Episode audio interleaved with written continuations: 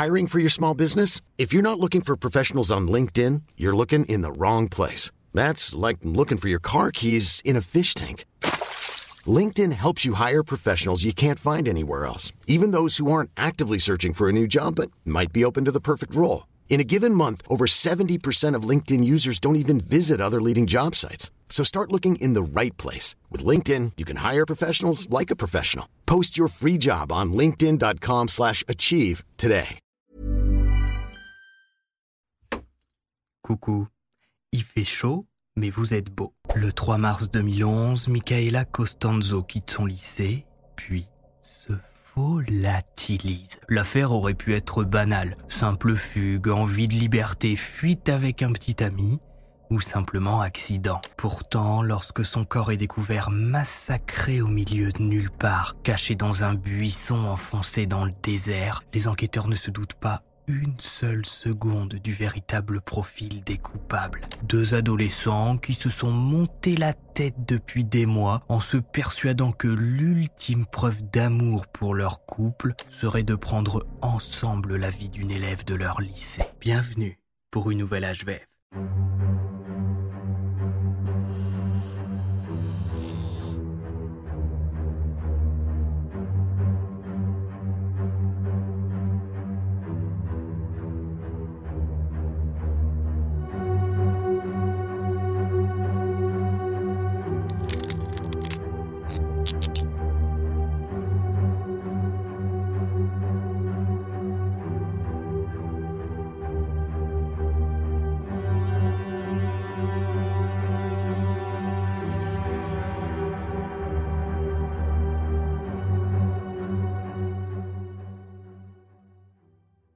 Salut, c'est tous Max Guys. Aujourd'hui, on se retrouve pour une nouvelle histoire à la fois vraie et flippante dans laquelle on va parler d'un complot sordide mis en place par deux adolescents dans le seul but de se prouver leur amour.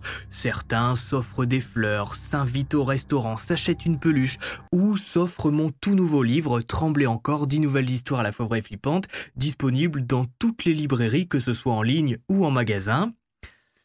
Eh ben non, nos tueurs d'aujourd'hui ont décidé que pour que leur couple tienne la route, il fallait tuer quelqu'un de leur lycée. Bon alors, bien sûr, l'histoire est un tout petit peu plus complexe que ça, mais on a les grandes lignes. Le meurtre de Michaela Costanzo, c'est ce que j'appelle un meurtre express.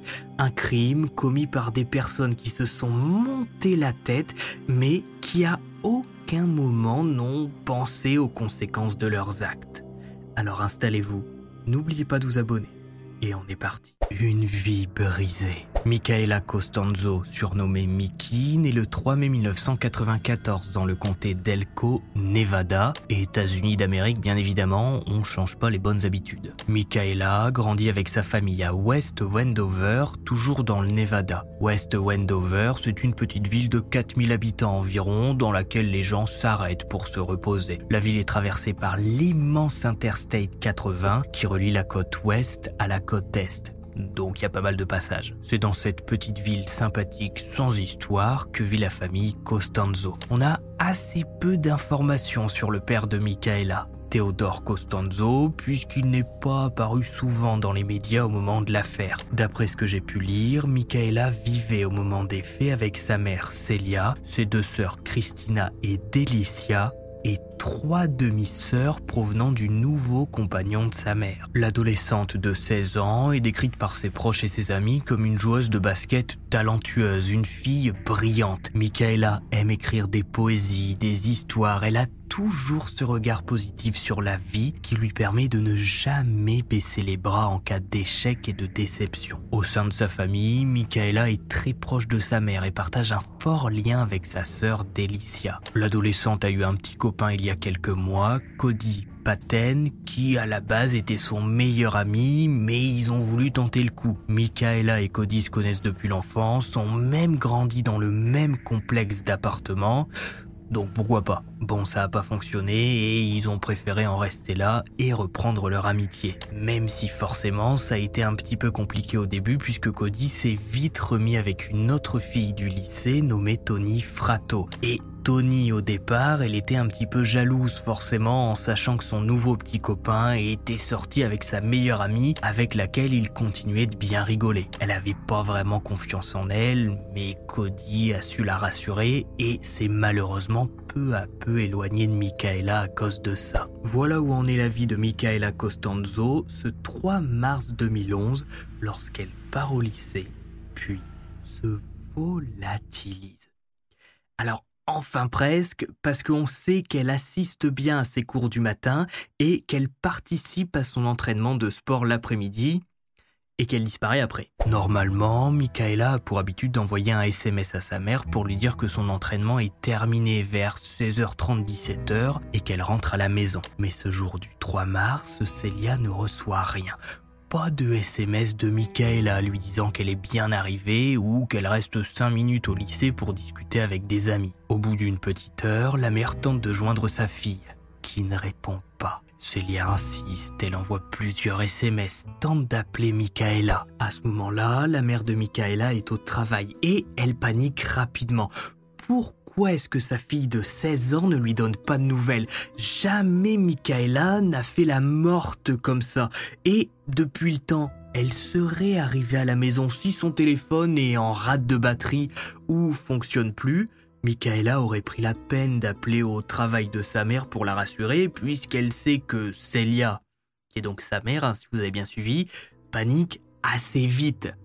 La mère de Michaela décide donc de quitter son travail pour se rendre chez elle. La mère appelle des amis de sa fille, contacte son lycée, mais personne n'a revu Michaela depuis son départ. Les autorités sont appelées. La police locale de West Wandover commence ses recherches. Leur premier réflexe est d'être bien sûr que l'adolescente se soit bien rendue au lycée ce jour-là. L'administration confirme bien les faits et le prof de sport de Michaela apporte une information importante. Il aurait vu l'adolescente partir à 17h après le cours de sport avec un garçon d'à peu près son âge et monter dans un véhicule. Michaela avait un nouveau petit copain à ce moment-là, un certain Javier, qui est interrogé et qui explique que, bah non, il n'a pas vu Michaela à 17h et qu'elle ne lui répond pas non plus. Une demande express à l'opérateur téléphonique de l'adolescente est envoyée pour avoir accès à ses derniers appels et derniers SMS. Ce genre de demande, ça va plutôt vite dans ce type de cas. Les enquêteurs ont les bons contacts, ont les papiers officiels et ils obtiennent rapidement la liste des derniers appels émis et reçus par Michaela. Et un nom apparaît régulièrement un certain Cody Paten, meilleur ami de Michaela, euh, si vous avez bien suivi. Donc, rien de bizarre à ce que les adolescents s'appellent et s'envoient des SMS régulièrement. Mais un message va tilter les enquêteurs? Message dans lequel Cody invite Michaela à le rejoindre derrière le lycée à 17h pour lui présenter d'après lui un projet. Les images de vidéosurveillance sont analysées. On y voit bien l'adolescente quitter son entraînement et grimper dans la voiture de Cody. Le jeune homme de 18 ans reçoit une petite visite. Il explique aux enquêteurs que non, jamais il n'aurait pu faire de mal à Michaela, c'est sa meilleure amie, et il s'inquiète autant que tout le monde de sa disparition. Oui, il lui a bien donné rendez-vous à l'arrière du lycée et ils se sont éloignés un peu pour discuter. D'après Cody, Michaela était toujours amoureuse de lui, donc s'il lui a donné rendez-vous derrière le lycée, c'était pour discuter de leur relation et pour lui faire comprendre que c'était définitivement fini pas besoin de lui envoyer des SMS ambigus de temps en temps. Michaela a fini par comprendre, puis elle est partie direction chez elle. C'est tout, rien de plus, monsieur l'agent. Et de toute façon, vous connaissez la phrase qui dirige chaque enquête pas de corps, pas de crime. Et puis au final, euh, on va pas inculper Cody tout de suite, juste parce qu'il a donné rendez-vous à Michaela derrière le lycée à 17h, et que comme par hasard, juste après, elle est portée disparue.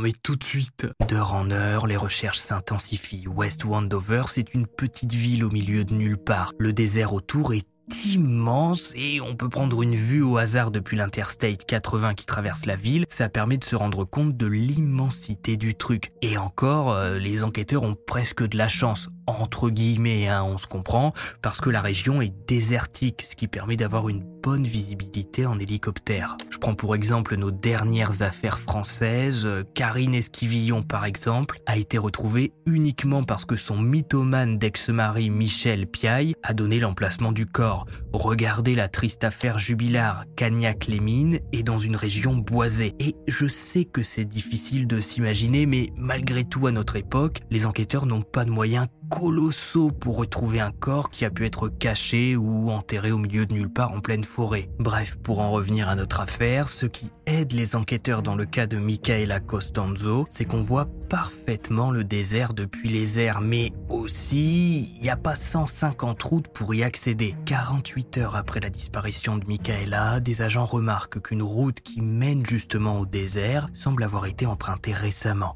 De grosses traces de pneus indique la présence d'un véhicule il y a peu. Une équipe est envoyée sur place. Les enquêteurs découvrent qu'une partie du sable est tachée de sang. Quelques gouttelettes ici et là. Puis, ils remarquent ce qui ressemble à une énorme tache, comme si quelqu'un avait été achevé ici. Le sang a séché depuis, il a noirci, mais la scène de crime est là. En suivant ces traces, les enquêteurs arrivent près d'un buisson, derrière lequel gît le corps de Michaela Costanzo. La scène est indescriptible. Les experts scientifiques qui arrivent sur place comprennent que celui qui a fait du mal à Michaela avait de la haine envers elle. L'adolescente a des blessures au visage et au cou infligées par un objet tranchant. Ses bras ont été ligotés pour être sûr qu'elle ne puisse pas s'enfuir ou au moins qu'elle ait du mal à se relever pendant que l'hémorragie faisait le travail.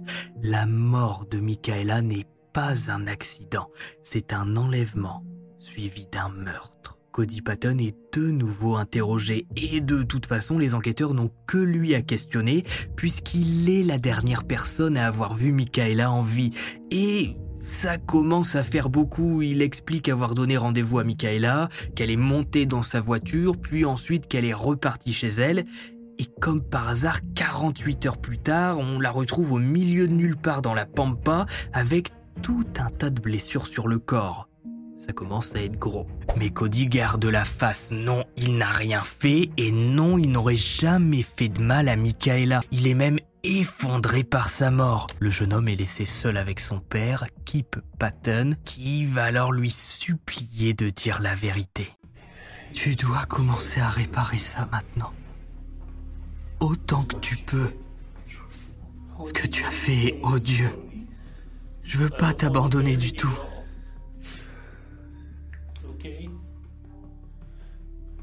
Vous devez faire ce qui est bon pour Michaela. Cody répond alors à son père en modifiant complètement sa version des faits. En réalité, ce 3 mars, Michaela est bien montée avec lui en voiture, mais il ne l'a pas déposée pour qu'elle rentre chez elle. Il s'est rendu dans le désert pour qu'ils aient une discussion. D'après lui, Michaela voulait qu'il quitte sa petite amie actuelle, Tony pour se remettre avec elle et la situation a dérapé. Cody s'est arrêté, a demandé à Michaela de sortir, une dispute a éclaté entre les deux adolescents et sans se contrôler, Cody a poussé sa meilleure amie à terre. Il raconte. Elle est tombée par terre et s'est frappée la tête. Et elle était en train de regarder le ciel, ses yeux ont commencé à tourner au noir. Et je savais pas quoi faire. Et elle a commencé à comme trembler. Ryan Reynolds here from Mint Mobile. With the price of just about everything going up during inflation, we thought we'd bring our prices down. So to help us, we brought in a reverse auctioneer, which is apparently a thing. Mint Mobile unlimited premium wireless. Ready to get 30, 30, bit to get 30, bit to get 20, 20, 20, bit to get 20, 20, bit to get 15, 15, 15, 15 just 15 bucks a month. So, Give it a try at mintmobile.com/switch. slash $45 upfront for three months plus taxes and fees. Promo rate for new customers for limited time. Unlimited more than 40 gigabytes per month. Slows. Full terms at mintmobile.com. D'après Cody, toute cette histoire n'est qu'un malentendu. C'est un accident. Il a poussé Michaela, elle est tombée sur la tête et il a paniqué. Plutôt que d'appeler les secours, il s'est ensuite dirigé vers son coffre de voiture dans lequel, par chance, il avait une pelle Il a pris cette pelle, a foutu un coup sur le crâne de Michaela pour être sûr qu'elle ne se relève pas, et lui a ouvert la gorge toujours avec cette pelle. On passe quand même d'un simple accident à une ado qui se fait ouvrir à coup de pelle. À un moment, Cody, tu nous prends un petit peu pour des lapins de trois semaines. Moi, perso, si je pousse quelqu'un qui tombe sur la tête, je lui fous pas un coup de pelle pour l'achever. Hein. Cody déclare qu'il était seul au moment de l'accident et qu'il assumera toutes les conséquences de ses actes. Mais les enquêteurs ont du mal avec cette version des faits. Ok, il avoue, ok, Cody est sûrement coupable, mais le coup de l'accident, personne n'y croit vraiment. Et puis même si on veut aller plus loin et parler de meurtre prémédité, pourquoi est-ce que Cody emmènerait sa meilleure amie dans le désert pour se débarrasser d'elle? Michaela n'a pas menacé Cody d'après les derniers SMS que les enquêteurs ont pu retrouver. Leur relation allait plus ou moins bien, c'était deux ados qui s'engueulaient de temps en temps, rien de bien inquiétant. Eh bien, toute l'enquête va se débloquer en quelques jours lorsque Tony Frato 19 ans, la petite amie de Cody, va venir d'elle-même rencontrer les enquêteurs pour leur dire qu'elle était là au moment des faits, que Cody l'a contrainte de participer au meurtre. Et c'est là que l'affaire Michaela Costanzo passe d'un simple meurtre plus ou moins prémédité un triangle amoureux mortel, un couple diabolique. Avec l'implication de Tony dans le meurtre de Michaela, des perquisitions sont menées au domicile du couple d'adolescents qui vivaient ensemble chez les parents de Tony. Le couple était soudé et prévoyait même de se marier. La religion a une place importante dans leur vie puisque la famille de Tony est de religion mormone, qui est l'église de Jésus-Christ des saints des derniers jours, considérée comme une secte aux États-Unis. Alors après, moi j'y connais rien en religion, comme je vous le dis tout le temps, chaque civilisation a eu la sienne. On a tout un tas de mythologies répertoriées au fil des siècles. Alors les Mormons, secte ou pas secte, ça change pas notre affaire tout ce qu'il est important de retenir là-dedans, c'est que la religion a une place très importante dans la famille de Tony et que si son couple vient se briser, si elle a dormi avec Cody, si elle a couché avec Cody sans finir par se marier avec lui, elle va être la honte Et je vous précise ce point vis-à-vis de la fidélité et de la honte dont pourrait être couverte Tony si Cody venait à la quitter ou à la tromper, puisque lors de la perquisition du domicile de la jeune femme, les enquêteurs vont découvrir un journal intime dans lequel Tony parle de tout. Oui, bon, c'est le but d'un journal intime, mais attendez. Dans ce journal, Tony explique ses doutes, ses peurs et ses insécurités concernant sa relation avec Cody. Elle écrit par exemple que Cody semble toujours proche de Michaela, un peu trop à son goût, et qu'elle a peur de le voir se remettre avec elle et de finir toute seule, de devenir la honte de sa famille, celle qui s'est bien fait avoir. Et Cody va jouer avec cette jalousie, il va même s'en amuser un peu de manière perverse en faisant exprès d'envoyer des SMS à Michaela alors même qu'il est avec Tony. Il va faire semblant de flirter avec Michaela dans la cour du lycée en faisant bien en sorte que Tony les voit tous les deux depuis sa fenêtre de classe. Et peu à peu, le couple va se fissurer au point que Tony écrit dans son journal intime qu'elle est persuadée que le seul moyen de garder Cody près d'elle, c'est de lui parler d'un plan pour se débarrasser définitivement de Michaela pour que le couple arrête de souffrir et puisse se marier sans problème. Pendant plusieurs mois, ils vont comploter, écrire des plans sur un carnet pour mettre en place le meurtre parfait. Pour prouver son amour envers Tony, Cody est d'accord. Il accepte de sacrifier sa meilleure amie. Il a assez joué avec les sentiments de Tony et veut lui prouver son amour. Le jeune homme cogite plusieurs nuits entières. Est-ce qu'il est vraiment capable de sacrifier Michaela Est-ce qu'elle mérite un tel sort, elle qui ne lui a jamais fait de mal? Mais s'il ne suit pas Tony, c'en est fini de leur relation. Il va se retrouver seul. Et puis bon, ce sera rapide, le temps de quelques minutes. Euh, si tout le monde suit le plan, ça se passera bien. Ce jour du 3 mars 2011, Cody met le plan à exécution. Il donne rendez-vous à Michaela derrière le lycée. Avant d'y aller, il fait monter Tony dans le coffre de la voiture pour qu'elle puisse assister au meurtre. Michaela ne doit pas savoir qu'elle est là pour ne pas sentir le piège. La suite, on la connaît. Michaela vient au rendez-vous, grimpe dans le véhicule de Cody. Et malheureusement, on ne saura jamais si réellement une dispute a éclaté sur le trajet. Est-ce que Michaela a été attaquée froidement au milieu du désert ou est-ce que les deux adolescents se sont réellement énervés? Quoi qu'il en soit, au moment où Michaela se rend compte qu'elle est au milieu de nulle part, qu'elle voit Cody faire sortir Tony du coffre de sa voiture, l'adolescente comprend que ce qu'il s'apprête à se passer est grave et qu'elle va devoir supplier pour sa vie. Cody a sa pelle, Tony a son couteau. Michaela comprend et les supplie de l'épargner. D'accord, elle ne leur parlera plus jamais. Promis, Tony, elle ne s'approchera plus de Cody. Mais les supplications de l'adolescente ne suffisent pas à calmer le couple. Un premier coup de couteau part, suivi d'un coup de pelle. Il est impossible d'entrer dans les détails de ce qu'a vécu Michaela, mais au vu des blessures et des coups portés, elle a clairement eu le temps de voir la mort arriver puisque celle-ci n'a pas été instantanée. Après avoir caché Michaela derrière un buisson, le couple prend la fuite. Tony, plus heureuse que jamais, remercie Cody pour sa preuve d'amour ultime. Enfin, elle n'a plus de concurrente. Enfin, ils vont pouvoir vivre leur vie sans problème. Et honnêtement, je pense vraiment que nos deux Gugus pensaient s'en sortir comme ça si facilement en emmenant Michaela dans le désert et en la planquant derrière un buisson. Je veux dire, Cody n'a même pas pensé aux images de vidéosurveillance du lycée. Il a pas supprimé les SMS. Tony, qui parle dans son journal intime du plan, bah, n'a même pas pris la peine de brûler ce journal, elle l'a gardé chez elle dans sa chambre toutes les preuves ont été récoltées par les enquêteurs en un laps de temps ridicule. Et c'est pour ça qu'au début de cet HVF, je vous parlais d'un meurtre express. Voilà, ces deux ados qui se sont montés la tête et qui se sont fait prendre très rapidement.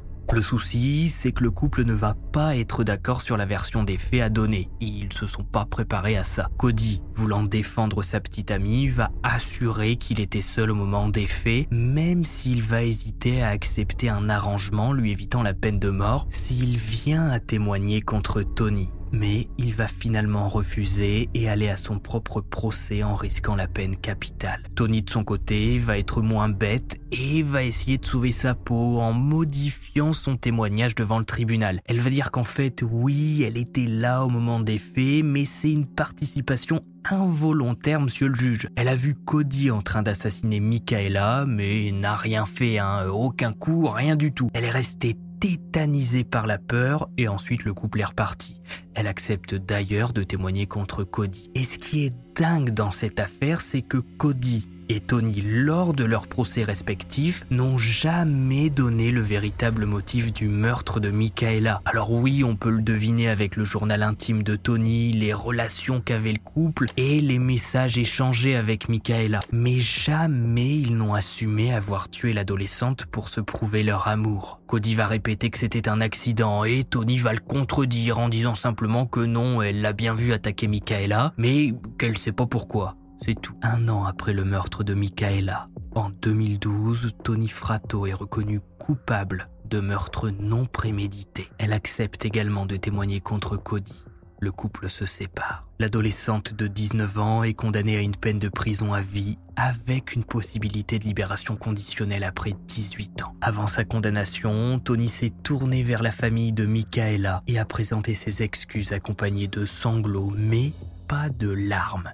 Elle a dit je voudrais m'excuser auprès de la famille et des amis de Michaela et de ceux qui l'aimaient beaucoup. Je suis désolé pour ce que j'ai fait à Michaela et je suis désolé pour ce que je n'ai pas fait. Je sais que dire que je suis désolé ne rend pas justice et ne change rien à ce qui s'est passé.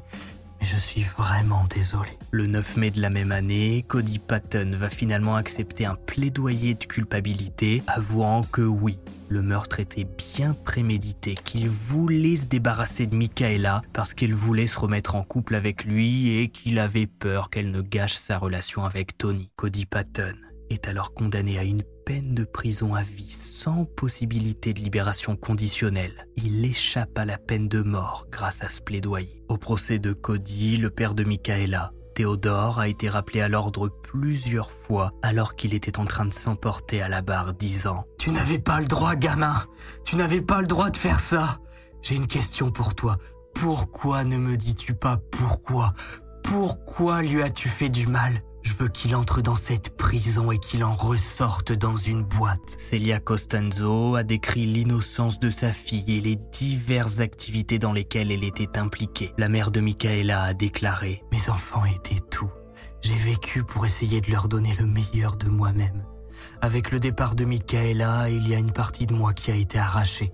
Cela m'a détruit. Je ne dors pas, j'ai des cauchemars. Je n'ai pas pu aller au travail et travailler un quart d'heure complet. Pendant son incarcération, Cody s'est marié avec Amanda Smith, une femme de 26 ans avec qui il a échangé des lettres, mais la politique de la prison lui interdit les visites conjugales. En avril 2021, dix ans après le meurtre de Michaela, Tony Fratto a eu le culot de faire une demande de libération conditionnelle qui lui a bien sûr et heureusement été refusée. La prochaine demande pourrait avoir lieu en mai 2024 et si Tony vient à être libéré, je ne manquerai pas de vous en informer sur mon compte Twitter ou Instagram. Tristement, c'est ainsi que se termine l'histoire de Michaela Costanzo, victime d'un couple d'adolescents persuadés que, pour se prouver leur amour, il fallait mettre fin à sa vie.